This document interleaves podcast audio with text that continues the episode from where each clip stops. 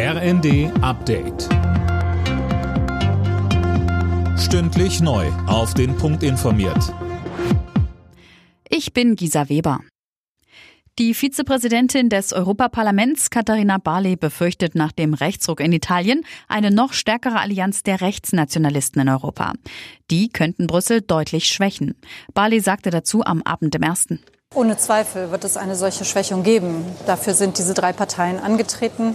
Und Giorgia Meloni hat ja auch keinen Hehl daraus gemacht, dass sie zu Viktor Orban insbesondere eine enge Partnerschaft pflegen will. Viktor Orban ist derjenige, der Europa von innen heraus zu zerstören versucht, der Abhängigkeiten von Russland und von China unterhält. Das ist keine gute Gesellschaft.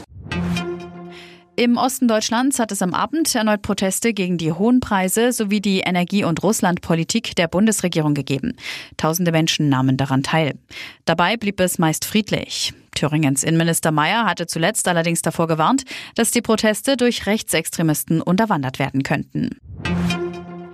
In den von Russland besetzten Gebieten in der Ukraine gehen heute die Scheinreferenten zu Ende.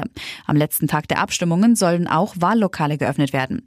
Es geht darum, ob die vier russisch kontrollierten Gebiete im Süden und Osten des Landes Russland beitreten sollen. Die deutliche Mehrheit bei dieser Fake-Wahl wird wohl zustimmen.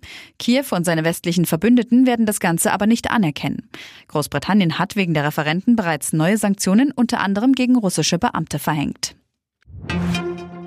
Und zum Fußball in der Nations League haben Deutschland und England im Londoner Wembley Stadion 3 zu 3 unentschieden gespielt. DFB-Spieler Kimmich sprach nach der Partie von einer Verbesserung nach der Niederlage gegen Ungarn. Er sagte bei RTL. Gerade was äh, Körpersprache angeht, auch Engagement, was Kontrolle vom Spiel angeht.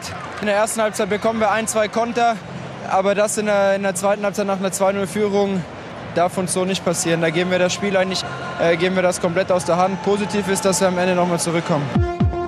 Alle Nachrichten auf rnd.de